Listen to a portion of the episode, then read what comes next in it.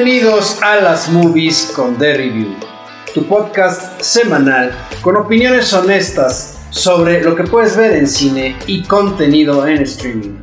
Me acompañan Andrés Rojas, Rodrigo López, yo soy Juan Pablo Chávez.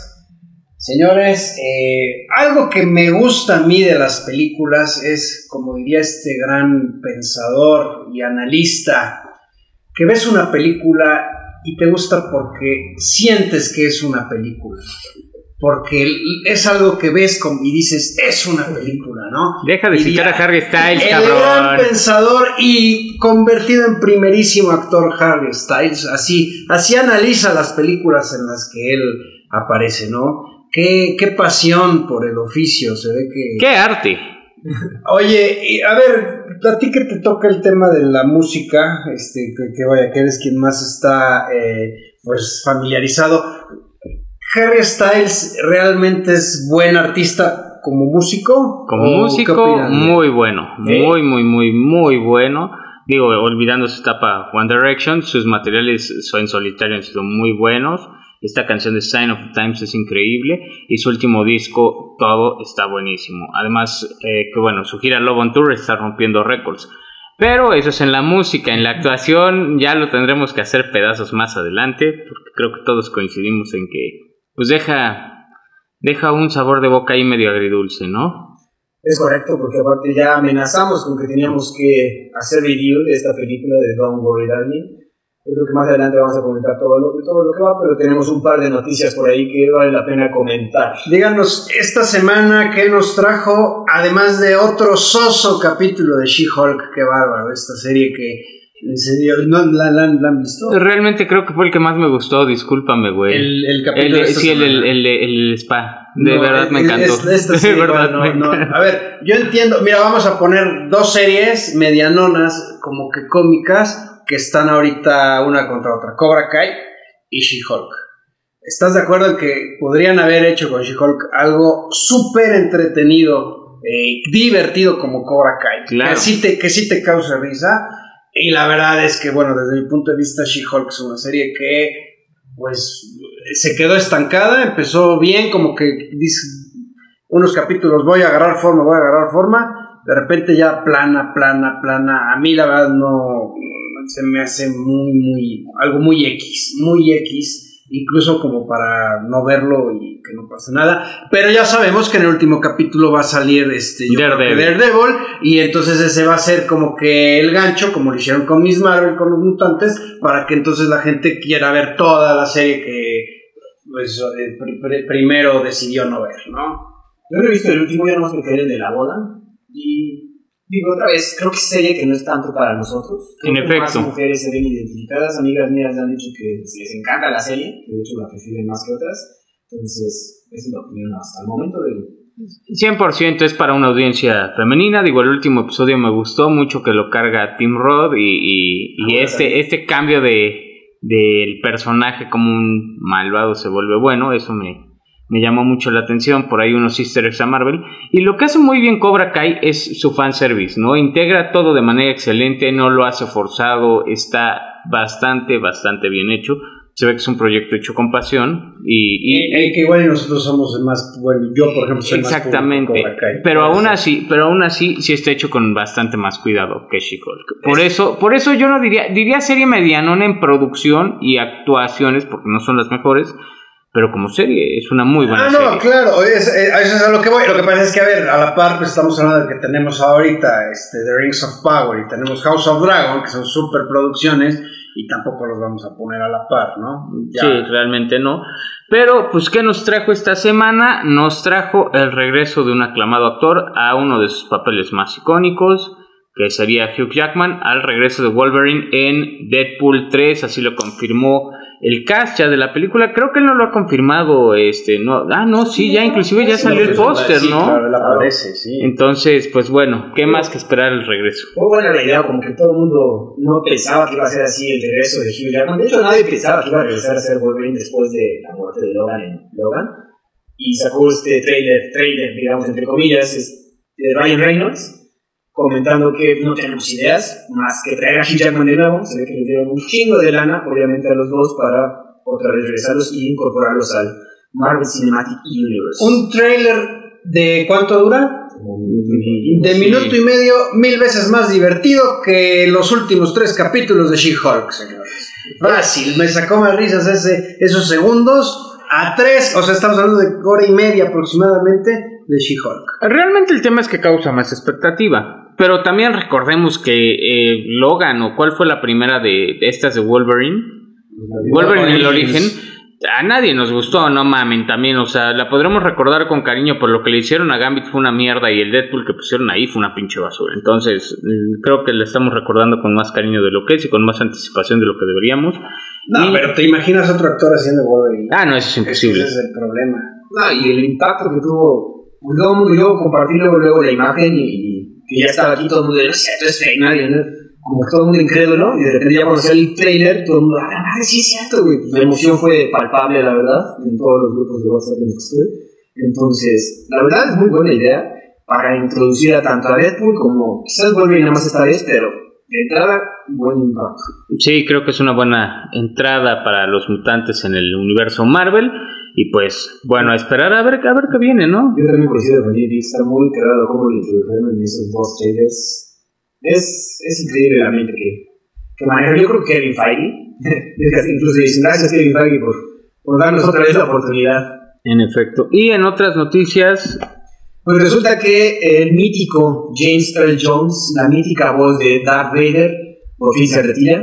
ya está grande James Earl Jones, creo que ya está rondando los ochenta y tantos. Sí, si no es que los noventa. No es que los noventa. Y hasta el día de hoy seguía trabajando como la voz de Darth Vader. Sin embargo, pues ya dijo, oigan, yo ya no puedo estar haciendo tanto esto, pero es, como todos sabemos, icónica, ¿no? No, no, hay, no hay forma de reemplazar la voz de Darth Vader, por lo que nos comentaste, Roy, que ya la, una inteligencia artificial, todo, pues ya podemos ver a Mark Hamill y a Carrie Fisher rejuvenecidos y, y se ve bien, la verdad. Digo, la, sí. el Mandalorian se ve muy increíble. Yo creo que ya pueden hacer algo con la voz de James Earl Jones y darle descanso a este señor. Exactamente, ya las, las compañías tienen acceso a, a tecnología deepfakes que les ayudan mucho. Eh, pero recordemos que está el factor Disney. ¿Y cuál es? Que quieren sacar el contenido en chinga y eso no le ayuda para nada a los eh, editores de efectos especiales, ya sea de video, como lo hemos visto en varios proyectos de Marvel. Y, y, y sí, y sí, la verdad o veamos qué van a hacer con la voz, ¿no? Digo, no creo que vaya a sonar como Alvin y las ardillas, pero pues sí puede haber por ahí algún defectillo. Aquí hay un tema muy interesante que va relacionado con derechos de imagen. Eh, precisamente en Star Wars, no sé si recuerdan que en Rogue One, me parece, que sale el general Star, no, Tarkin, ajá, el malo eh, y ya, ya, había muerto y que incluso hubo quejas de la familia. ¿Por qué? Porque por más que lo esté eh, reproduciendo una, una inteligencia artificial, es la imagen de una persona. Y aquí estamos hablando de la voz, ¿no? Entonces, en ese sentido, y aquí va a ser un... Este tema ya se veía venir en cuestión de derechos de imagen, derechos de autor, etcétera. Eh, en el futuro va a estar ahí una, hay una, pues como una laguna, un limbo, por así decirlo, legal, en donde todavía no se sabe bien qué va a pasar, ¿no? Aquí yo quiero entender que si la inteligencia artificial eh, va a replicar la voz del señor eh, James Earl Jones, él de alguna manera ya dio su autorización. Ah, eh, y va a cobrar. Y, va a cobrar. Y además lo que va y, los derechos pues los van a seguir teniendo sus, sus herederos. Que ojo, no es lo mismo que un derecho de autor que te dura la vida del artista más 100 años más. Aquí es un derecho de imagen, se, se, maneja diferente. No creo que, que, pueda prescribir tan rápido. También sabemos que pues estos contratos muchas veces pues no son tan eh, no son tan en beneficio del autor, sino pregunten a Sylvester Stallone con Rocky. Entonces, por eso, señores creadores de eh, contenido, de, obras de arte, de, si están este, grabando un cortometraje, si están escribiendo un guion, siempre revisen estos contratos y asesórense muy bien. Ahí les dejo el tip. El tip. Ok, pues creo que con eso cerraríamos las noticias y ahora sí vámonos a lo que nos trae, al, análisis, perdón, de la semana. Don't worry, darling. ¿Y de qué va? Bueno, pues Jack es un trabajador, clase mediero, sueña con ser el dueño de los vaqueros de Dallas y todo el mundo se burla de él. Hasta que conoce a Hank Scorpio y se lo lleva a rollos y presos. Oye, oye, te Ah, equivocaste, te equivocaste. Pues es que la premisa es casi casi la misma. Yo cuando, cuando estaba viendo la película, sí hubo un momento en que dije, güey, esto es eh, calcado del capítulo de Los Simpsons, ¿no? Pero bueno, ya era, es, ahora sí que era un, un- el comic relief para eh, pues platicar sobre esta película. Desafortunadamente se ha hablado más de ella eh, por lo que ha pasado afuera que por la misma película. Eh, rápido, pues de qué va. Alice y Jack, pues son un matrimonio joven, eh, viven en una comunidad llamada Victory, una ciudad experimental en la cual pues la dinámica es la tradicional de antes entre marido y mujer. El marido desde muy temprano, después de que su mujer le preparó el desayuno, le da su beso, se despide, agarra el coche y se va a trabajar. ¿A dónde? Pues es un lugar eh, a las afueras de la ciudad, te dan a entender, y pues hasta que regrese en la noche no, él no comenta nada sobre su trabajo. Mientras tanto, pues la esposa pues, se tiene que ocupar de la casa, sale de compras, en una sociedad que la pintan como algo ideal. Todo es perfecto, todo es increíble, todo es increíble. Todo es, me- todo es- exacto, me acordé de eso. El Lego Movie es una, es una referencia también de esta película, yo creo. Pero bueno, el caso está en que Alice de repente pues empieza a notar ciertas eh, cuestiones extrañas. Eh, una de sus vecinas tiene un comportamiento Errático. y empieza a sospechar que la vida que tienen ahí pues no es tan perfecta y que hay algo detrás. Eh, les avisamos que vamos a hablar ahorita un poco sobre la película sin spoilers. Después vamos a, a- a darles una advertencia para hablar con spoilers sobre esta cinta. Eh, dirige. También comentar que está como ambientada en la década de los 50, ¿no? Que es importante. Porque sí, En efecto, Ujú. en efecto. toda la arquitectura, todo el. Bueno, toda la vida. el vestuario. El vestuario. Sí. Y, y el estilo de vida, ¿no? Ese estilo de vida que, que quizás ha sido un poco criticado en series como Hechizada, que se veía, bueno, entra, eh, salía la persona de cuadros, iba a trabajar, regresaba y no sabías nada, pero le tenía que tener la cena lista y, y el chupe, porque ahí el chupe jugaba un, un, un rol fundamental, ¿eh? No llegabas y no te echabas tu traguito. Eh, o en otras series que más adelante revisaremos, como en algunos episodios de, de WandaVision. ¿Qué es lo destacable de... Bueno, primero director. ¿no? Exacto, ¿qué es lo destacable de esta, de esta producción, dirección? Además de que, o lo que llama la atención, de que la directora es Olivia Wilde, a quien conocemos por Booksmart, eh, La Noche de las Nerds, esta, pues, diríamos... Es como un la- la Superbad. Exa- Ah, Era lo que iba a decir, un, un Superbad en, en femenino, que está buena la película, es muy buena. Fue su debut como directora y la verdad es que bastante bien. Eh, Llamaba, llamaba la atención el proyecto porque, bueno, cambia un poquito o un bastante de género a lo que parecía ser un thriller psicológico, un thriller cuando menos, y además dirige a talentos de la talla de Florence Pugh en el estelar como Alice, a Jack, que, que ya dijimos que es Harry Styles, que pues bueno, ahí nos deja mucho que desear, a Florence Pugh la hemos visto en Black Widow, en Señoritas, en Mujercitas. Mujercitas. Bueno, aquí son señoritas, ¿eh? Este, y a eh, Olivia Wilde como la mejor amiga de O Alicia. sea, ella Bonnie. misma se dirige. Exactamente. Y claro, a Chris Pine como el líder del proyecto. a- ahorita algo. Scorpio. Frank, Frank, Frank Scorpio. Frank no, se dice, no, se dice, no se dice el apellido, pero Frank. Esto es también algo muy importante. Nunca se mencionan apellidos. Creo que solo del personaje Ah, es chingo, no sé de los primeros. del, del- eh, Jack, Jack, sí tienes razón. No, pero de Frank no se menciona. Ni de Bonnie. eh, porque, bueno, no sé, hay por ahí algún agujero argumental. Y también que es destacable que. Bueno, en- la verdad no era tan necesario los apellidos tampoco. yo O ya, yo- digo, yo- tiene, tiene, sí, tiene sus, sus, sus abismos, sus gran cañón argumentales, pero. yo ahorita esto voy a decir, yo ahorita voy a decir por qué de Frank me parece particular que no lo hagan. Ok. Inclusive por ahí voy a soltar una teoría, pero esa sí lleva spoilers.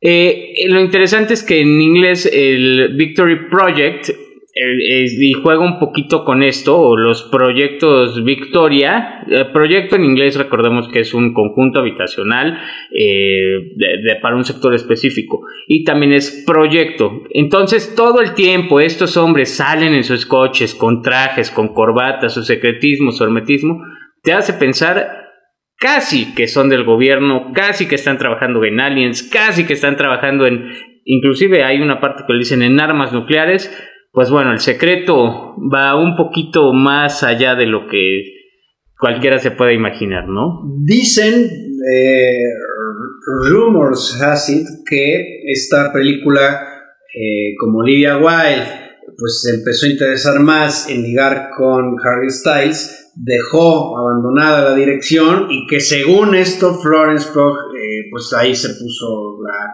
la, este, la, la chamarra de directora. Eh, con lo cual demuestra pues que es muy buena actriz, porque como dirección esta película la verdad es que está fatal. Yo es más, yo, yo que ella, yo que Florence, mejor les diría, oigan, no, esto no lo comenten porque me están quemando y si después yo quiero dirigir algo... Te voy a decir algo, eh, mira, si estás actuando y realmente cargas la película como lo hace Florence, en mi opinión, si te pones la chaqueta de director, me haces favor de pues mínimo mencionarlo porque estás siendo muy versátil en tus roles. No, pero... bueno, fue todo un desmadre, creo que les pasé ese podcast.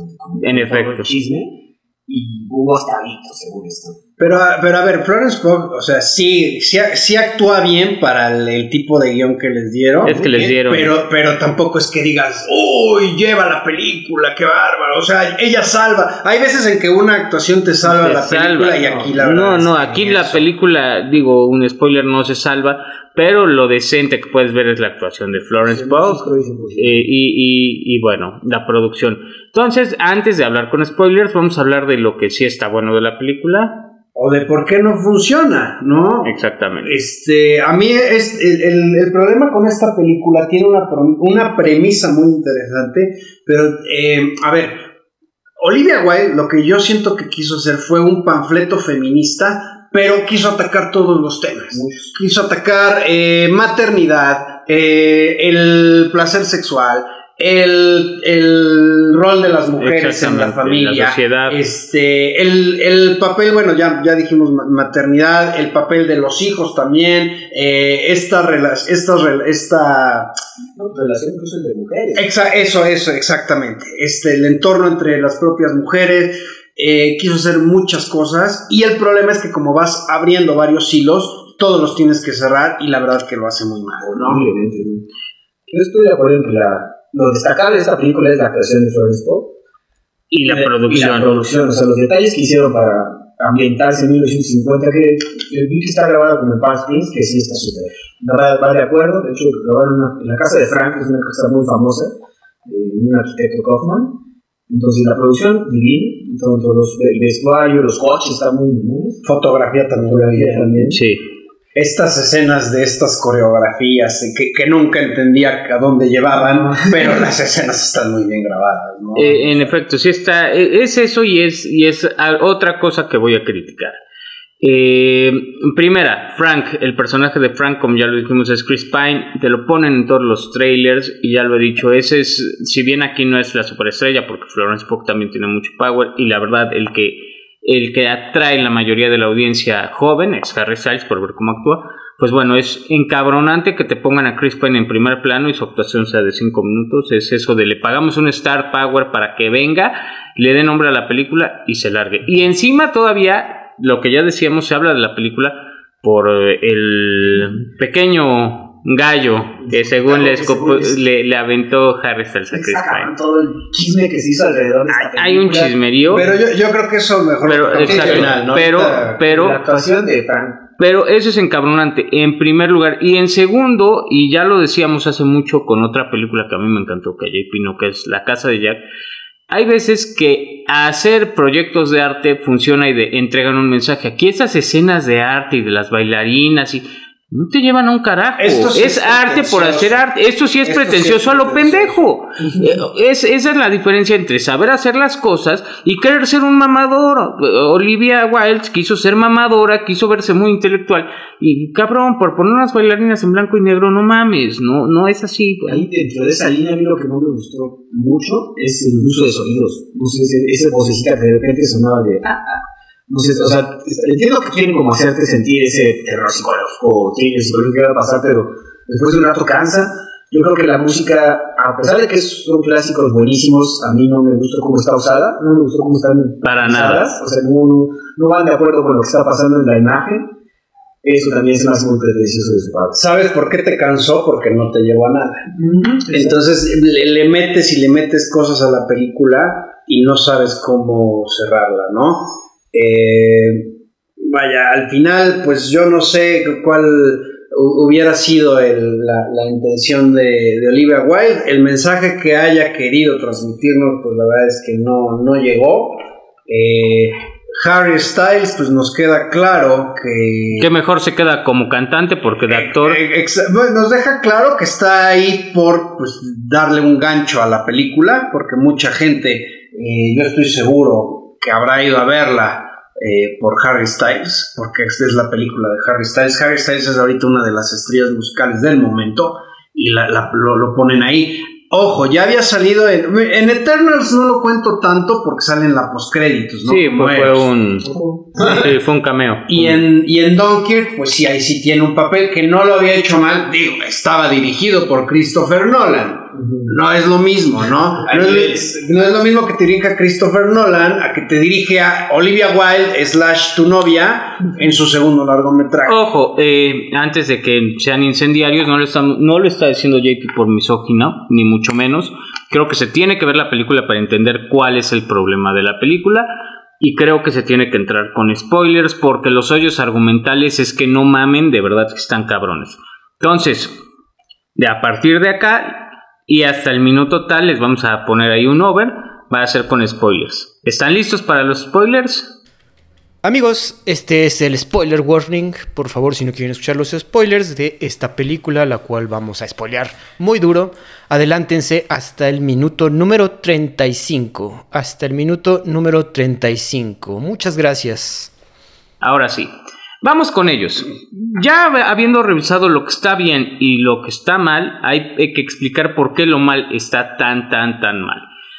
Te presentan una premisa donde toda la vida es maravillosa, donde todo el mundo es ideal, donde según se hace un proyecto a mi gusto para una sociedad idílica, y luego te meten elementos que, como dice JP, no llevan a ningún puto lado y es encabronante. ¡Ah!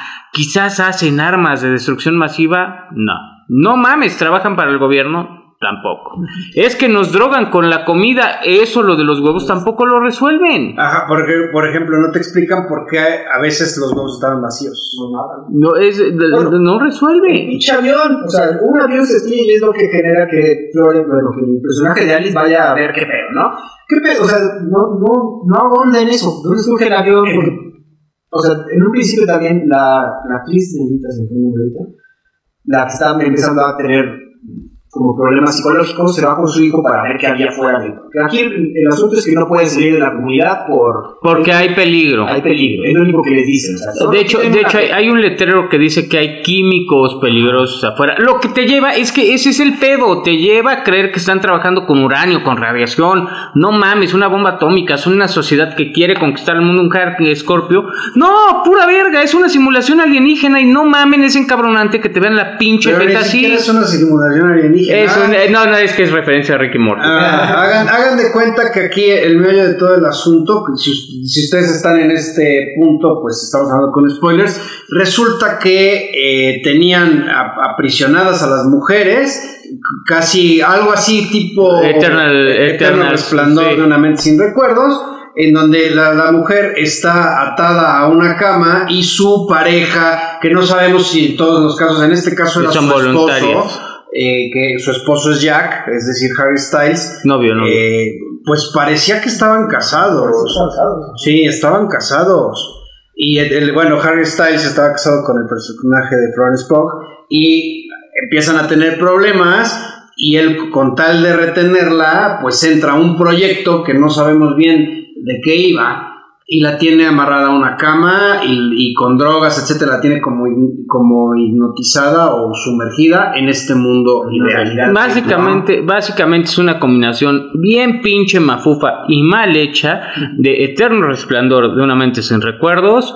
Eh, Matrix, Inception y yo me atrevería a decir inclusive WandaVision y Truman Show. Sí, o sea, a ver, la semana pasada que yo estaba criticando su su, favorita para el Oscar Barbarian. Oh, este eh, les decía que tú no puedes meter elementos en un guion y que, que, estén nada más de forma gratuita. Y aquí con el tema del avión es un claro ejemplo. Tú no puedes meter a un avión que al estilo WandaVision de repente cruza un portal y ya se, glitchea, se glitchea. Exactamente, o tipo Matrix, ¿no? O Ready Player One, es que esa era la otra que iba a decir. Y el, y el avión cae, tiene un accidente y no pasa nada con ese avión. ¿Por qué salió? Ahora, en, cuando decías el tema del niño, eh, vaya, se supone que la, mamá había quedado tan trastornada porque excedió el límite y se llevaron al niño. Pero si estás hablando de un mundo creado, pues y, e incluso a Flores Pog como que la resetean. Pues, hubiera sido muy fácil resetear a esta otra mujer con todo de hijo. ¿Para qué se lo quitas? Una pregunta, ¿dónde resetea? O sea, ¿dónde sucede? ¿Le dan unos electrochoques al personal de Flores Pog? ¿Dónde sucede? ¿En la realidad o en dentro de la Ah, se entiende que aplican un eterno resplandor de la mansión recuerdos y va un equipo a tu casa y te... Güey, es que hay, hay otro hoyo argumental que nadie se fijó y a mí se me causó mucho ruido. El conductor del autobús, del trolley este, ¿se acuerdan? Ese cabrón, ¿qué? ¿A poco le pagan por estar ahí, güey? Yo sí me di cuenta. Ese y, todos los, los, rojitos, tipo juegos del calamar, este, ¿de dónde salían? Así como unos agentes Smith. Oye, aparte, a ver, estás en una realidad inventada, pues es obvio que la van a poder alcanzar, ¿no? Está, la verdad, el planteamiento está muy, muy, malo, ¿no? También se puede como que... Eh, temblaba mucho, ¿no? Nunca te dan a decir por qué. Sí, es eh, porque te dan a entender, esa es la mamada de la magia del guion. Es que están haciendo armas, es que. No, güey, se estaba tirando un pedo. E, ese es el argumento, es que cabrón, es. Eh, como producción tiene muy buenos valores como argumento, se la mamó, no sé si tenga, pero se la mamó. Eh, una mierda, la actuación de, de, Harry Styles también deja mucho que desear, lo dijimos. Aquí otra cosa, este, esa escena donde sale bailando tap no tiene sentido. Ah, sí, te, Era nada más lucir. Bueno, es, ahí sí, sí baila Harry Styles, está. Yo sí creo que sí. Entonces nada más la pusieron para lucirlo. Más o menos. Ah, porque no, esa escena no te La escena de ballet también, o sea, es que es una película no, pretenciosa lo mamón. Sí lo tomo porque se supone que es la ciudad perfecta y tienes que tener buena coordinación, entonces el ballet. Sí, ahí te lo dicen equilibrio. Sí, equilibrio, como que, ¿Cómo podemos dar a entender de forma artística? Sincronicidad, ¿no? Sincronicidad pues con el ballet. Ok, te lo tomo, ¿no? Pero como si el baile de Harry Styles, ¿de qué sirvió? Nada más. Ah, y, baila, baila, sí, eh. Baila, baila, baila. Ah, como los Simpsons, ¿no? es que, güey, no mamen, de verdad. Eh, la película tiene también un defecto muy grande que a muchas películas les pasa y a muchas otras les funciona. Mientras que Everywhere, Everyone Everywhere, cuando sonó esa madre, me encantó. La, sí. la Oscar y no, Me vale madre, porque estoy encabronado. No se define por un género, porque no es acción, no es comedia, sino que es todo en todos lados al mismo tiempo. Esta madre no es nada en ningún pinche lado. No es un thriller, no es una película de acción, no es un drama. Mm, es que no es nada. Y es una, es una oportunidad perdida, por ejemplo, sobre todo con el tema aquí del metaverso, etcétera. Eh, eh, precisamente esa obsesión por tener a, a, la chica ideal. En este caso, a la va, al extremo, va, va al extremo porque es una persona real, ¿no? Pero aquí este afán de crear una sociedad eh, artificial perfecta, esa premisa es, muy interesante, ¿no? Ahora, y, totalmente desaprovechada. Para, para, no quedarme a la mitad, eh, cerca del final, super spoiler entonces aguas, eh, Frank se, se define como que Frank es la persona que controla todo el proyecto. No sé Ah, por qué demonios le pagan a este cabrón, o sea, le dan dinero en la realidad porque los esposos salen de la simulación, se van a ganar la vida en el mundo real, le pagan a este güey para que sigan en la simulación. Pero no te dicen quién es Frank, y ah, por eso a mí se me hacía importante, ¿no? Que tuviera un nombre, que le dieran un trasfondo, que le dieran un porqué. ¿Por qué? ¿Por qué le pagas a este cabrón? ¿Cuál es la capacidad que tiene este güey que sea asombrosa como en el show de Truman, que era la única persona que tenía la tecnología? No te lo dicen, quizás hay 20 empresas iguales y es una pendejada. Otra, no te dicen por qué cuando la simulación se está yendo al carajo, hay una persona, Bonnie, que sí elige quedarse por sus hijos a la WandaVision, mientras que la esposa de Frank le mete un pinche cuchillo en la barriga y no te explican un carajo. ¿Qué esto? O sea, ¿qué esperaban con eso? Eh, Que se van a morir las mujeres, porque no van a despertar. Las que no saben no se van a despertar. Porque si fuera así, Florence no tiene que salir de ahí. Te pone en el contexto de que según la van a matar, de que va a ir un equipo y se va a morir en la vida real. Pero las que no se logran desconectar, ¿qué les va a pasar? Y, y aparte, a ver, eso, eso de que tienes que ir a las afueras de la ciudad, a la central para despertar, también es una chaqueta mental. Vaya, no te, es que el problema, la historia tiene un lado A, que es el que estamos viendo, pero tiene un lado B que, Que no existe. forzosamente te lo tienen que explicar como en Eterno Resplandor. Y ahora, Te tienen que explicar cómo funciona. Y ahora, independientemente de que no te lo expliquen, no es lógico, gracias por la palabra, Es que es que la por, eso esposa... que no te lo, por eso no te lo explican. No, no, pero a ver, No güey. tienen cómo explicarlo. No, es que no hay como, cabrón, es como si yo ahorita saco un pinche puñal y te saco el ojo, pues, ¿qué pedo, cabrón? Este pinche tarado, ¿qué? Porque no hay, eh, los personajes entonces eran idiotas. ¿Por qué la esposa se voltea y lo mata si según lo apoya y lo ama y lo respeta? Y en la pinche escena se pone super al pedo porque están destruyendo su proyecto de go- del cual se ve que claramente sabe. Aparte no tiene sentido que, que si lo matan en el sueño, lo matan en la vida real. Así. Ah, No es- tiene eso es una Matrix, pero Es bueno. igual, es, es, vaya, es un, un recurso barato de la vieja confiable, al final todo fue un sueño, ¿no? Ahora, yo lo que me tengo un chingo de problemas es de, ok, ya tú eres una- un hombre perverso y secuestras a tu mujer, la amarras a la cama en una realidad virtual todo el tiempo, ¿no? O sea, que la mujer, cómo come, cómo va al baño, cómo menstrua, no más, o sea, obviamente te lo vas a preguntar tú como audiencia, o sea, oigan, aquí no, eso no tiene sentido, o sea, tú como hombre quieres una mujer que se esté desbaratando en tu cama solo para estar con ella en una realidad virtual, no mames. Sí, sí está, la verdad es que, híjole, está muy, muy, muy mal llevado todo, la conclusión es mala, ojo, que eso también pues tiene que ver con el guion, El trailer estaba bueno, a mí me llamó la atención mucho el trailer. Pero porque parecía un, un thriller psicológico. Claro. Sí, yo, yo lo que había, yo lo que me estaba imaginando en la película, digo, aparte que, que se me hizo eterna por momentos, ahora sí que eterno resplandor, eh, yo, yo lo que pensaba era que habían creado una sociedad manipulada en donde como que el experimento eran las mujeres. Entonces vamos, que ellos se iban a una central y veían el comportamiento de ellas, cómo compraban, como esta, en el tema del ballet yo pensé que iba a empezar ahí alguna rivalidad entre ellas, etcétera. Algo así hubiera funcionado mejor. Hay muchos temas, hay, hay muchos temas que se pudieran haber tratado en esta película, pero con que hubiera elegido uno y sobre ese tirar la línea hubiera estado perfecto. Pero pues, repito, Olivia Wilde se quiso poner la banda de rebelde, de, de defensora del feminismo y todo, y al final, en su lado B, pues todo lo contrario, porque resulta que este, le pone el cuerno al esposo, elige al, al- a su boy toy como personaje principal, le pone una escena para que se luzca, eh, a Florence Pugh, que es mujer, que es la que lleva la película, le da la espalda, etcétera, ¿no? Entonces, eh, pues yo no sé aquí qué, qué, qué sucedió, qué pasó. Vamos, para terminar una pregunta. En la escena donde se en- pone el plástico en la cara, Nadie lo, es que tampoco se La, entiende. la- la de la pared. la escena de la pared, Esa escena, bueno, no puedo ahondar mucho, pero a mí me encantó. está padre, pero ¿qué, o sea, Pero ¿qué, no- qué significa?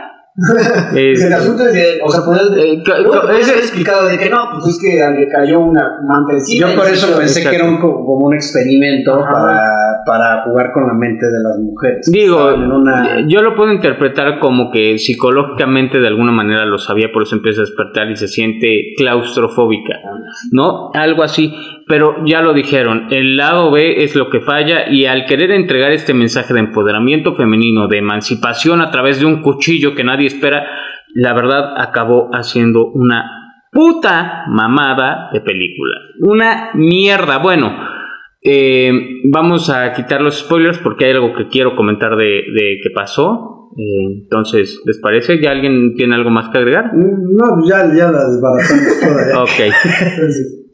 Ahora sí, regresando, ¿por qué no funciona la película? Ya lo explicamos, con spoilers y sin spoilers. Pues bueno, esta película claramente no funciona desde el momento que yo voy con eh, una, con la persona con la que fui y se mete a, a los términos y condiciones de Cinépolis, que es el cine, el cine de México, ¿eh? dan los patrocinios, la principal cadena de cines en México, dices que esto tiene garantía, güey. Antes te devolvían el dinero. Dije, no, eso ya no aplica. No mames, vas a ver cómo me lo van a devolver porque perdí dos horas y 500 pesos en nachos, frappés, tequecitos en esta mamada. No se quejó en Barbarian, no se quejó en Estudio 666, no se quejó en los documentales de Dio, de Bowie Bueno, pero, y de pero. Barbarian no tenía garantía. Eh, Lo que sea. No se quejó, güey. No se quejó. Y aquí fue a las taquillas a hacer un pinche berrinche que nos ofrecieron boletos gratis y no los tomó. Mm. Quería su dinero. Lo mismo pasó con otra persona que nos acompañaba de edad menor, que fue por Harry Styles. Una- un adolescente dijo, es que no mamen, que hace este güey? No actúa, primera. Y segunda, qué fea película. Esta película no tiene un target. Las, a las mujeres, las mujeres no le van a entender ni le va a atraer porque es sci-fi. O intenta ser sci-fi. No, no podemos ahondar ya por qué. A los hombres nos interesa, pero también el mensaje, porque lleva una clara agenda femenil, eh, mal hecha, no nos va a interesar. Es encabronante cómo nos lo quieren vender. Calificaciones. Híjole, puta, producción salva mucho. Dos, dos, dos de cinco, cuatro. Ya, cuatro. ¿Cuatro de cinco? No, no, no, no, no, no. Eh, Ah, Cuatro de ah, diez. sí, no, no, sí, ¿cómo, no. ¿cómo crees, güey? No, pues yo dije, güey, pues igual le gustó mucho la producción, ya con eso la salva. ¿no? Eh, Bueno, eh, a ver, a ver, a ver. La película, 2 de 5, es decir, Sí, 4 de 10. ok. Florence Pugh, 4 de 5, güey. Es que de verdad que. uf. A mí no, no, vaya, no se me hizo para tanto. O sea, sí, Flo- Florence Pugh muy bien y todo, pero tampoco es que digas, uy, ya con esto ya se salva, ya. No, no, no, digo, es que se veía muy bonito. No. Entonces, análisis, hija. hija de- Sí, pero no, la verdad es que igual, vaya, yo un 2 de 5, sí le rescato los, los valores de producción, el vestuario. Eh, incluso por ahí en ese aspecto sí se puede llevar nominaciones, siento yo. Sí, claro. En, en- en esos dos, dos eh, rubros. Eh, pues sí, ahora recordar también que, que Cinépolis muchas veces le pone garantía a películas, pues que en realidad no, y ya van varias, no es, no es la primera vez, entonces pues también Es la primera vez que me toca que alguien se queje yo, tan yo, yo, enérgicamente. yo lo que creo que ahí pues influyó fuertemente Harry Styles. ¿no? 100%. Yo con un 2 de 5. No me, no hizo clic conmigo toda la.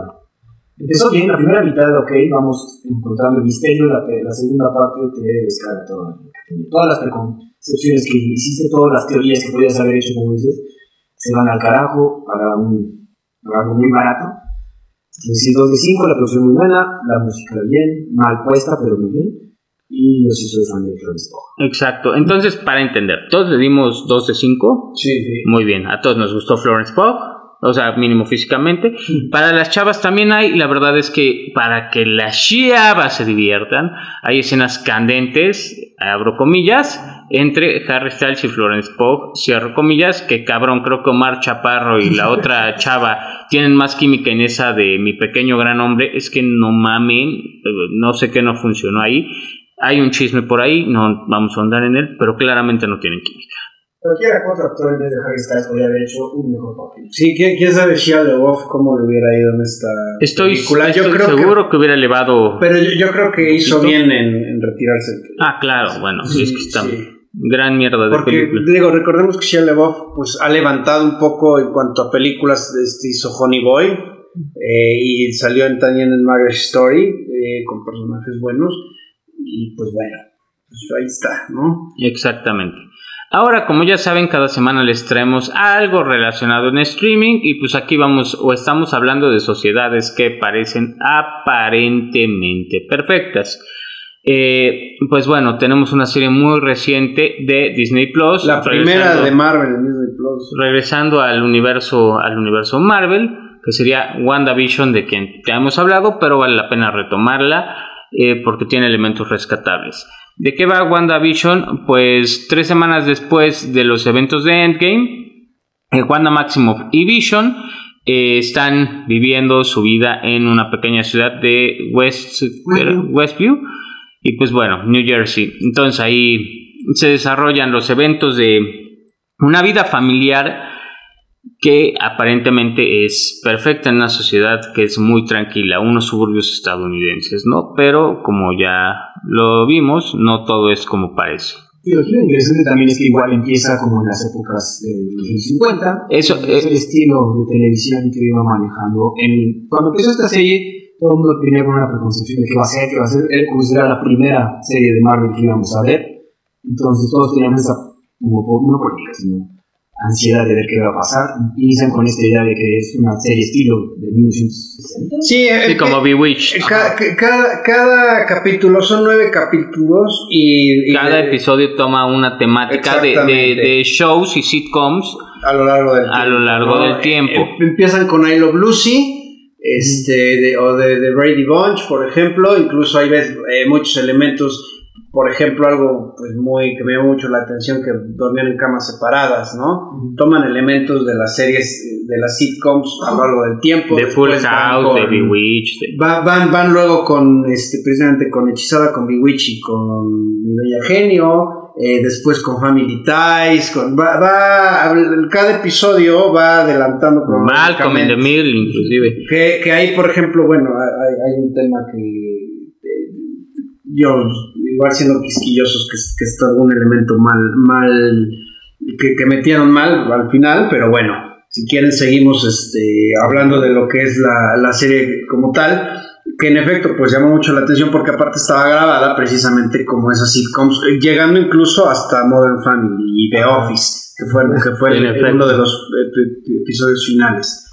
Eh, no sé, ¿qué, ¿qué, les pareció a ustedes este experimento de, de, Marvel? A mí en retrospectiva yo creo que fue muy bueno. O sea, sí, jugaron mucho con el hecho de poder saltar en estas épocas, a diferencia de todas las nuevas series que han sacado que son más Marvel conocido. Entonces aquí se dieron el chance de experimentar y creo que les salió bien. Avanzaron la historia tanto de Wanda como de Vision, de cierta forma. Al final, para los que no sepan spoiler, ahí aparece otro Vision y dar, bueno, le da vida a los hijos de Wanda dentro de su, dentro de su ilusión y nos da personajes nuevos como el de Agnes. ¿no? Bueno, que, que, eso es importante, digo, a ver, ya yo creo que muchos ya la vieron, si no, pues este... Corran a verla, vuelvan no, a poner play esta madre.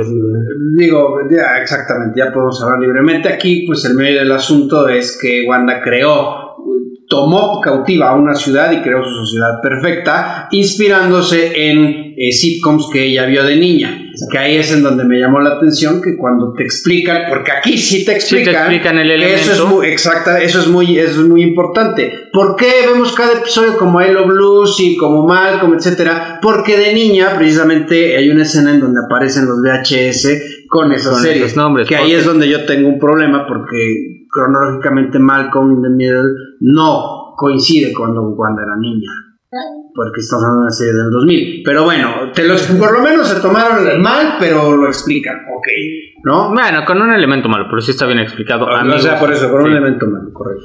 Eh, la dirección es de Matt Shankman, Shankman. Lo, lo, dije bien, Shankman, perdón. The It's Always Sun in Philadelphia, Game of Thrones, of Dragons, The Boys y bueno, un madrero más. Sí, es especialista en televisión. El director ya está aprobado y, y lo que dice Andrés, creo que el, creo que recordándola, bueno, yo sí la defendí en su momento, yo sí tuve el estandarte de WandaVision.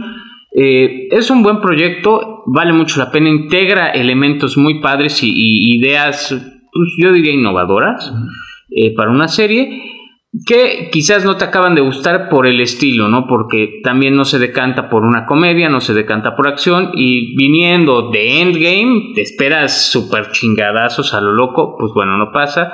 Además de que por ahí en el cierre de todo el argumento, ya lo criticábamos ahí un comentar ahí que es la Marvel nos aplicó una troleada horrible con el personaje ah. el hermano de Wanda, sí, que nos pusieron a, Pietro, nos, nos a Pietro, que no saben es Quicksilver, el hermano de Wanda Máximo, y aparece como el personaje, como el actor, el, actor que lo interpreta, el nombre, que ahorita está con Ivan Peters. Ivan Peters. Que, originalmente estuvo en la X-Men, en las X-Men Class.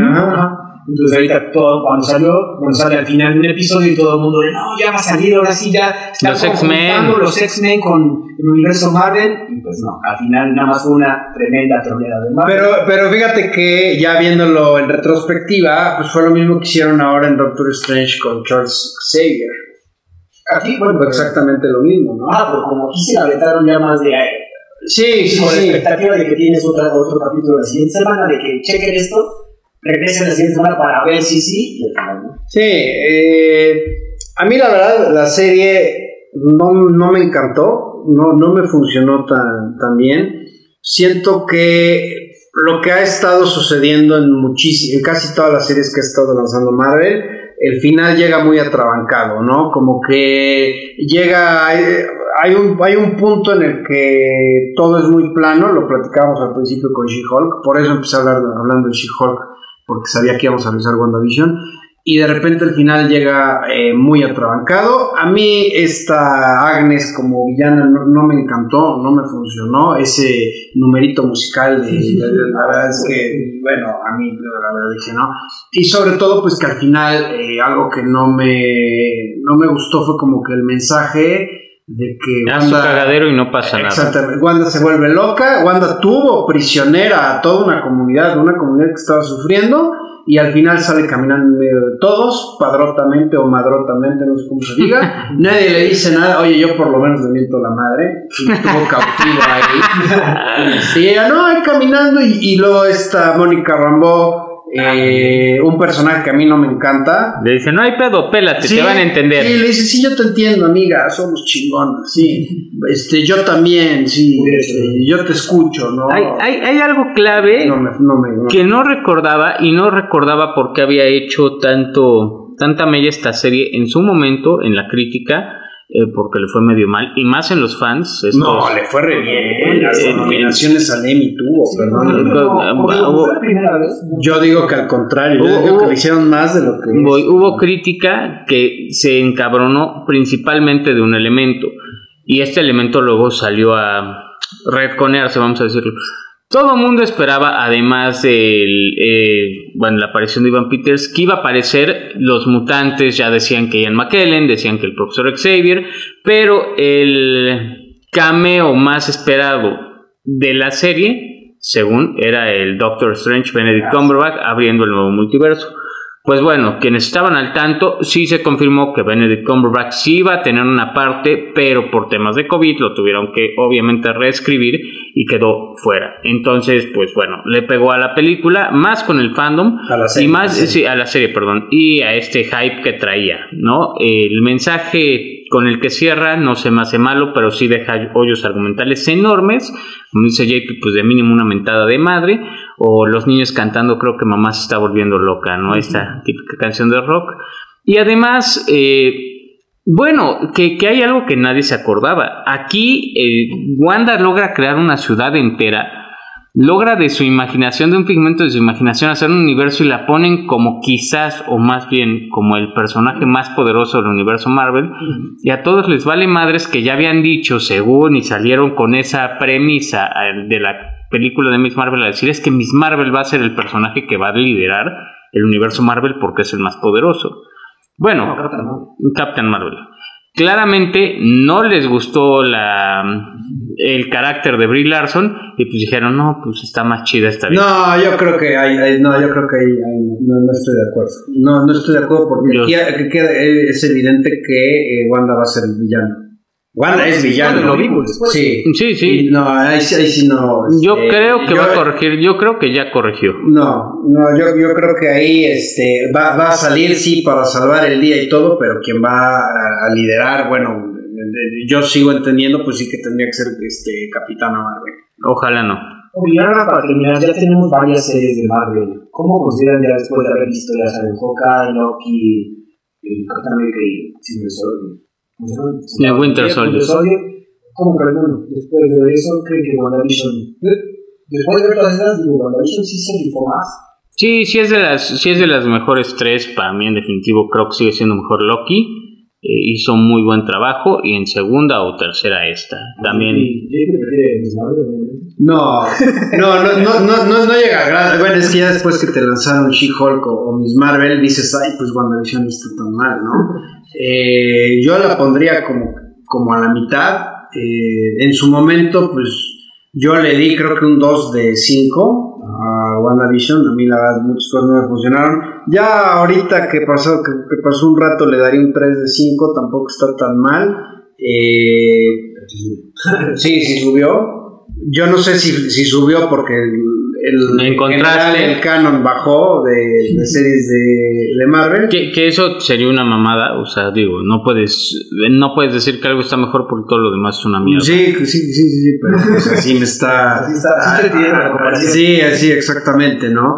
Y además, pues digo, ya que la repiensas la serie y todo, dices, bueno, pues como, como Andrés dice, sí tiene elementos eh, destacables, sí arriesgó de cierta manera, y, y bueno, pues ahí está, ¿no? Por los personajes se veían bastante comprometidos, Elizabeth Olsen, eh. Paul Bettany, sobre perdón. todo ellos dos, pues sí se, ven, se veían comprometidos con sus, con sus personajes, y pues bueno, pues ahí está, ¿no? La siguiente, recomendación. Bueno, ¿ustedes cómo califican a Ah, bueno. WandaVision? Yo, yo, yo creo que ahorita, en retrospectiva de todas las series de Marvel, es de la que más me ha gustado en cuanto a conceptos, en cuanto a desarrollo y. Digo, no sali- salirse de la fórmula Marvel para hacer algo diferente es lo que yo aprecio mucho. Sí, sube de categoría, ¿no? 4 de 5. Yo en efecto recuerdo que le di un tres y medio, cuatro. Se queda igual, realmente a mi gusto pues tenía calidad, solo no la supimos apreciar y sigue manteniéndose, ¿no? Y no es que a mi gusto Miss Marvel o She-Hulk sean malas series, solo claramente no somos la audiencia. No, no, pero perdóname, pero no son malos. Eh, a mí She-Hulk sí me está gustando. Perdóname, pero sí, aunque no sea, no, es que tienes que reconocer, no soy el target, pero cuando algo no, no, no está No, no, funcionando. Ojo, She-Hulk, no estoy diciendo que sea mala, mala, estoy diciendo que es una, una serie sosa. Sosa, sí, totalmente. Sí, no tiene, no tiene y elementos se pico. supone que es una comedia, digo, Bueno, cuando sale Wong está igual. Pero por eso, pero es que eso, eso fue ya hace tres capítulos. O sea, llevamos tres capítulos. De nada. Exacto, ese es el problema. No es Son más, nueve. Toda la serie ha sido de nada, pero Pero al, al- al digo, principio comenzó bien, sobre todo los episodios de Wong, pero llevamos tres episodios en que te los, los pudieron haber cortado. Pero no, no, no, bueno, a mí Ya, en efecto, ya lo analizaremos cuando, cuando termine She-Hulk y pues bueno, ya sabremos de qué trata. Y de qué trata cuando termina algo también vamos a hablar, porque The Truman Show en su momento fue una película muy aclamada y que rompió paradigmas y de la cual no vas a saber de qué va hasta que termine. Eh, la película es de 1998, se puede ver en Prime Video y pues de qué va. The Truman... A ver, le toca a Andrés Sí, perdón. nos cuente. Pues fíjense que una película ya viejita. Truman Berman es un feliz agente de seguros que cree que lleva una vida perfecta y normal en una isla, ¿no? Pero no tiene idea de que hay cámaras por todos lados grabando su vida 24 horas y que todo lo que hace se alrededor del mundo y es un fenómeno mundial. El gran hermano.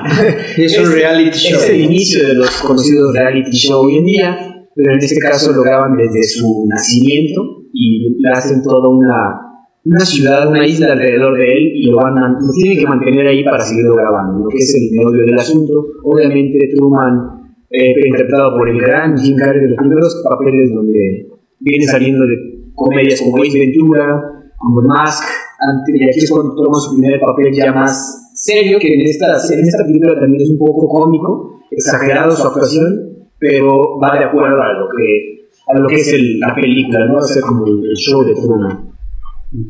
Yo, creo que aquí Jim Carrey demostró que tenía, que su rango actoral le daba para más, no para el clan de más y Ventura. De hecho, dicen que al resto del elenco, producción, etcétera, tenían terminantemente prohibido eh, replicar algún gag, algún chiste de alguna película de Jim Carrey, de las pasadas. Sí, les dijeron que, nada de eso. en cuanto a su dirección, es el director es Peter Beer, que tiene, la verdad, pocas películas. Pero qué películas. Exacto. Tiene The Post Society y Master and Commander of the Side of the World, las que vive como principales, y claro, The Truman Show. Muy buenas las dos. En el reparto principal está Truman, como Jim Carrey, obviamente, ya les comenté. Tenemos a Christoph, un amigo aquí de Rodrigo, interpretado por Ed Harris, el gran Ed Harris, que tiene películas como Polo, Capalusa, eh, Apolo 13 y varias más. Tiene, tiene Este, The Rock, por ejemplo. Ah, bueno, salió en Maverick, apenas. Ah, sale al principio de Maverick.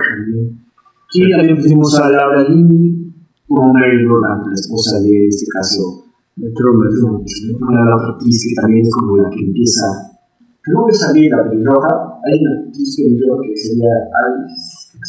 La, la, como que la que empieza a descubrir ah, como que intenta sacar de. Porque también alrededor de esto, bueno, fuera del show hay como movimientos que están diciendo, oye, tienes a una, a una persona ahí. De hecho, dicen que es la primera persona que es eh, hija de una corporación, o sea, que una corporación legalmente tiene el de Truman. Entonces, hay gente que dice, oye, eso es como tener a un esclavo. Sí, claro, una mascota. Entonces, hay gente que está haciendo activismo para sacarlo de ese show, sacarlo de esa realidad que le han creado alrededor 100% para que. Fíjate la, la premisa tan profunda y. No, no, pero me refiero desde un punto de vista puedes decir, ay, esta premisa es una exageración, es una mafufada. La profundidad, la carga dramática que le dan es extraordinaria, ¿no? Esta cinta, a ver, tú veías Truman Show y ves a, Jim Carrey bien contento saludando, dices, esto va a ser una mamada tipo eh, Bruce Almighty y algo así. Y ves la película y, y, te deja sorprendido. Un excelente trabajo del señor Peter Weir. De hecho, fue nominado a mejor director eh, Ed Harris, a mejor actor secundario, y también fue, fue nominada esta película por su guion. Eh, la verdad es que es, fue espectacular. Estamos hablando de 1998, todavía no empezaba todo esto, ni siquiera los realities eran tan. Con completamente, completamente avanzada su época, y es donde te das cuenta que un guion se hizo con pasión, con amor, con cariño, con cuidado a los detalles, y claramente que lleva una crítica social y corporativa pero con un buen argumento. Una película que yo recuerdo en su momento era, güey, así, wow, no mames, ya viste Truman Show. Digo, yo estaba muy, muy, muy pequeño, pero si no la han visto, en efecto, sí, sí cambia mucho la perspectiva de las cosas. Como dice JP, al principio, cuando veían los trailers, veías a feliz ahí a Jim Carrey saludando y todo, pero ya cuando ves lo que hace todo la producción para mantenerlo dentro, dentro de la producción, lo matan a su papá, o sea, lo entonces pues, ya le da miedo a Truman. El mar. Entonces ya no se acerca, ya no, ya desistió de salir de su burbuja. Y, de sus, y no sale de viaje porque es adicto al trabajo, porque se lo inculcan, tiene los mismos amigos de siempre que son y, un caso, un caso recurrente. No, y le, inspiran también el miedo a los aviones. A los aviones. Bueno, y algo profético, el, el product placement, ahí también se ve, cada vez que van a, mencionar un producto, mencionan como si fuera un comercial, ¿no? Y eso en 1998, ahorita lo vemos muy normal, todos, si nos patrocina Cinepolis, vamos a hacerle un anuncio a Cinepolis, pero en ese entonces los era raro. Era raro, no, no, no te lo, o sea, como que no lo entendías hasta que ya habías completo la película, que sí entendías que tiene que sacar dinero de algo, entonces... Sí, las, las campañas publicitarias no eran tan cotidianas o tan ordinarias como que aquí te pusiéramos el, el Agrogu, ¿no? Y ya este Star Wars. No, antes eran unas superproducciones con Elton John tocando el piano y decirte toma Pepsi o Michael Jackson bailando y toma Coca o cualquier cosa.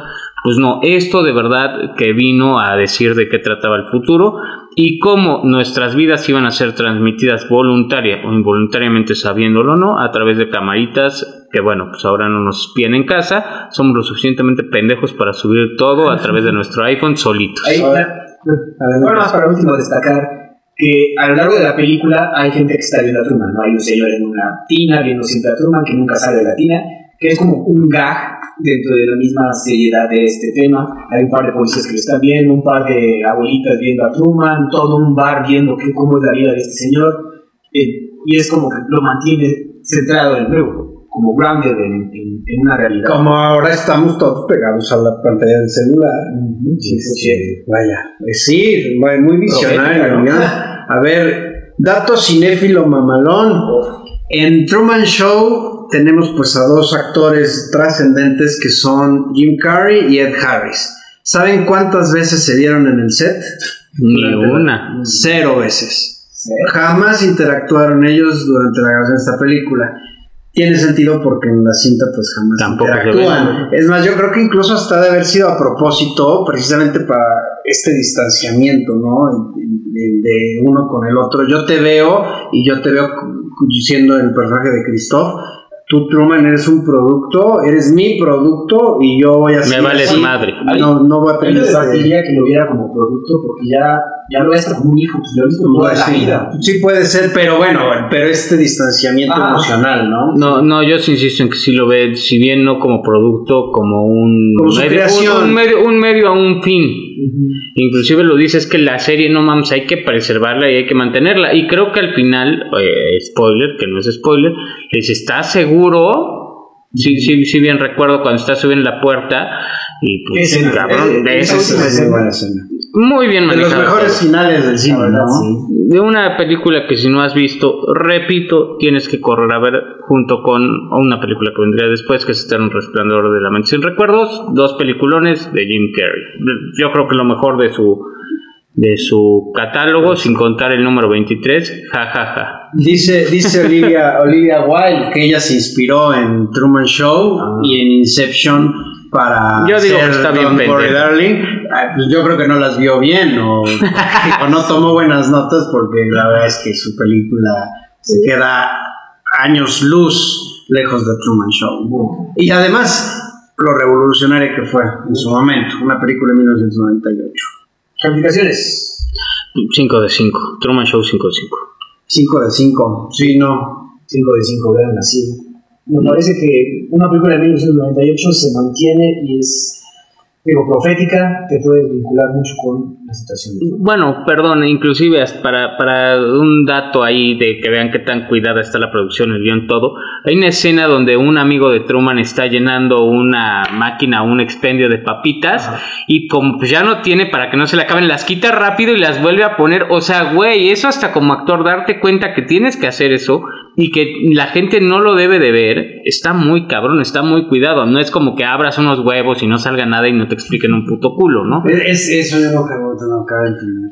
Eh, bueno, después de la caravana de mierda que nos trajo Olivia Wilde, pues nosotros les vamos a recomendar algo para que se quiten este terrible sabor de boca. JP. Eh, a ver, esta película que les voy a recomendar Quizás no es para todos, porque hay a muchos a los que tal vez no les va a encantar. A mí me parece extraordinaria. Es del señor Yorgos Lantimos. Antes de que saliera este exposure con The Favorite, la favorita que tuvo grandes nominaciones, él dirigió The Lobster, La Langosta. Eh, antes estaba en streaming, ahora ya solamente se puede alquilar en Claro Video y en Cinepolis Click. Yo les recomiendo que lo hagan, vale muchísimo la pena. ¿Y de qué va? Igual, es, un, es en el intento de tener una sociedad ideal, eh, pues la gente está emparejada, tiene a su esposa, pero si por algún momento, si por alguna circunstancia, no importa cuál, termina la relación, el que queda soltero es llevado a un hotel en donde tiene una semana o igual es una semana, un mes, no recuerdo bien el tiempo, pero tiene un tiempo para emparejarse. Y si no se empareja, lo convierten en un animal. Medio captiano, ¿no? Y tiene que escoger, sí, y tiene que escoger el que animal, ¿no? Entonces, el personaje principal, interpretado por Colin Farrell, pues ya trae la idea, por eso se llama The Lobster, de que cuando él, si no consigue emparejarse, pues se va a convertir en una langosta. Entonces, pues toda la cinta trata, además de este drama de que tengo que conseguir pareja, conoce ahí a otros pares, pues que también están en lo mismo, eh, pues está buscando la forma de escapar. Tiene por ahí también la cuestión del escape o del intento de escape, tiene ahí sus, sus puntos muy, muy puntuales. Rachel Weisz aparece aquí también, Olivia Colman aparece aquí también, estas dos últimas repitieron con Yorgos en eh, la favorita. Y pues hasta ahí se los voy a dejar. Tiene un final abierto que le pueden dar en mil interpretaciones, pero es de esos finales abiertos Que funciona. que funcionan, que si te dejan pensando y, Y que cierran el con- argumento. y con elementos, hombre, es muy padre un final abierto cuando tienes elementos para pensar, ¿no? Porque, por ejemplo, Don't Worry Darling de- tiene un final abierto, pero ya ni te interesa porque no te dejaron nada con que tú hacer. No, porque es pura pendejada. O sea, todos se van a morir o, o si no, no te explican cómo, güey. Pero bueno, no importa. Entonces, de, del Lobster, repito, se los recomiendo. Es más, yo los invito a ustedes dos a que la vean para que después la podamos este, Analizar. discutir más a fondo. A mí, la verdad, me gustó muchísimo, muchísimo esta película. La buena recomendación, la verdad. He escuchado mucho sobre ella, pero no, no, alcancé a verla. No es una película, digamos, convencional, pero sí es, para mí es muy buena. Yo les traigo una recomendación que va de acuerdo a temática de hoy, obviamente. No es la mejor, es The Village, la aldea de M. Night Shyamalan, su cuarta película, ya venía siendo Six Sense, Unbreakable y Señales. Trae The Village, que es igual una comunidad que se encuentra eh, pues como en una época igual casi este, colonial. Pues sí, como En un- medieval, no sé. No, como- Como colonial. colonial del colonial. Colonial donde pasa un camión de Coca-Cola en una escena. Pero bueno, O sea, digo, ya, ya es una película vieja, es de 2004. Ya, ya hablar de spoilers con. Night Shyamalan, ya podemos hablar de los cuatro primeros spoilers que puede ser. Bruce Willis está muerto, Bruce Willis es inmortal, el agua les y en de Village resulta que hay, bueno, no pueden salir de la, de, de la aldea porque hay monstruos alrededor en el bosque escondidos, ¿no? Entonces toda la aldea vive enclaustrada, feliz, en una sociedad más o menos idílica donde rigen unos elders.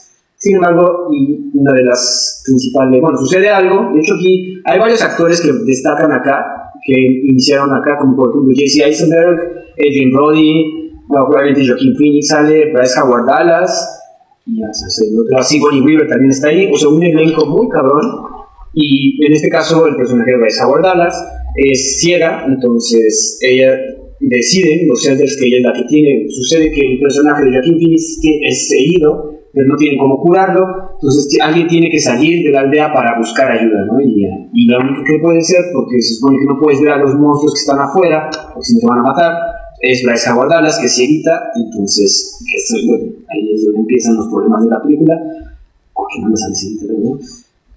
Eh, la producción es muy buena, el final no es el mejor de Shyamalan, aquí es cuando empieza, según yo, a decaer en sus twists, porque Y sus plot twists, sus famosos plot A, a ver, twists. el plot twist es muy bueno. Quizás la conclusión no, pero sí, es- lo- lo porque- llevaron mal. Porque, a ver, aquí pues te están planteando que ellos viven ahí y que, que estás en esa línea del tiempo. Ajá. Y cu- cuando de repente viene el cambio, como que dices, ay, güey, eso no me lo esperaba. A mí, yo me acuerdo que ese giro me gustó. Pero, bueno, otra vez, ahí cómo te explican. Ah, claro, vale. Es, sí, es, es el tema, el- la magia del guion y el argumento. No se sacaron algunas cosas de las nalgas. La vieja confiable, al final todo fue un sueño. no, o sea, bueno, lo digo de broma. Sí, sí, sin el, obviamente con sus debidos spoilers, ¿no? Sin embargo, Que no es un sueño. la película es muy, las actuaciones son muy buenas. Al, ya en retrospectiva, digo, me la aventé como un recap. Eh, Lamentablemente, esta película no está en, en ninguna plataforma de streaming. No, sé, no creo que sea difícil de encontrar si vas a, en Amazon, Amazon Amazon debe estar. Entonces, vale la pena ver para ver la trayectoria de. Night Shyamalan y hacia dónde giraba, pero de aquí ya luego sacó cosas más este, como de Lady in the Water, The Happening, que no, su calidad bajó un poco y se basó más en hacer los plot twists estos que, por los cuales fue famoso. Ya, Es famoso. Eh, para aclarar, The Village yo también la intenté ver o volver a ver porque solo la he visto fragmentado, así como un spoiler, como un, como un, un, un easter egg, y no, no está para renta en ninguna plataforma. La sugerencia es acudan a su tienda de discos y DVDs locales, si pueden adquiéranla, realmente creo que la vas a encontrar barata. Va a entrar eventualmente en alguna plataforma. Eh, ya estuvo, estuvo en Netflix, pero ya no está. Eh, la verdad yo no pensé mucho en qué recomendar porque vengo bastante encabronado de esta película, pero hablando y viendo lo que recomendaron mis panelistas que son demasiado buenos, pues yo voy a recomendar, ya lo había dicho, Eterno Resplandor de una mención recuerdos, que va muy ad hoc con la temática, tiene a Jim Carrey, está excelentemente bien hecha, si puede tener uno o dos hoyos argumentales se acepta, pero pues la película trata de una eh, de Jim Carrey que intenta entender por qué su exnovia de varios años no lo reconoce y luego descubre que ahora hay una tecnología para borrar recuerdos y gente de tu mente. ¿Quién no quisiera eso? Pues bueno, vean la película y luego nos dicen si quieren o no. Una película que puedes ver con tu novia, con tu familia, extremadamente sentimental, bien hecha, bien llevada y para mí una de las mejores que he visto. o sea, Kate Winslet sale. Eh, y, eso, y, eso, que y eso que Kate Winslet no me cae nada bien, pero es muy bueno. nada, nada. Un, bueno, es, es, esos casos que habíamos dicho de, que, por ejemplo, a mí con Gael García y Diego Luna que no me caen bien. Sí, pero lo hacen bien. Y aquí como Clementine, Clementine Creevy pues bueno, además de que yo recuerdo que Clementine se cambia mucho el cabello a naranja y demás. Y, y, espérense, muchas chavitas yo iba en la secundaria se lo pintaban, güey, de que veían esa película y no mames. Eso era por Ramona Frau. También, eh, también. bueno, también aquí sale Laia Wood antes de, de, The Lord of the Rings y Kirsten Dunst. Sí, Kirsten Dunst sí sale muy, muy bonita. Los dos trabajan ahí en en, un, en el laboratorio de olvido de recuerdos. Como mencionábamos, creo que de las mejores películas de Jim Carrey. Y que sí, todo el mundo recuerda y todo el mundo. Esa, en esa película sí, Jim Carrey muy bien. Me, me, parece que se puede ver todavía en Netflix y si no, chavos, esta semana se háganme la chamba porque no hice nada. Como siempre, pues mencionar que va a haber playlist de la semana eh, con la música de, obviamente, Don't Worry Darling, algunas cosas de Harry Styles que nosotros íbamos a emplear bien. Exacto, que eso sí va a ser para rescatar eh, la, la figura de este artista como cantante muy bien, pero como actor y sobre todo como analista de películas deja muchísimo que decir. Y ya nada más mencionar que vamos a recomendar un podcast si te interesan los eh, juegos de mesa, que se llama eh, el podcast de cartón. Ah, Entonces Andrés nos podrá platicar brevemente y de, para que lo puedan seguir si es que les interesa todo este mundo de fantasía. Eh, es más que nada muy de nicho. Es un podcast de Magic. Si alguno de nuestros escuchas gusta de este juguito de cartas, tenemos un podcast, el podcast del cartón, donde hablamos de las noticias, de las nuevas expansiones que salgan. Entonces, si les gusta, por favor, escuchen. Pues muchas gracias de Reviewers, nos vemos la siguiente semana y ahí veremos qué revisamos porque creo que ahora sí viene pura madre. Hasta gracias luego. por su atención. Hasta luego. No olvides seguirnos en nuestra cuenta de Instagram y TikTok de Review. Gracias por su atención y hasta la próxima.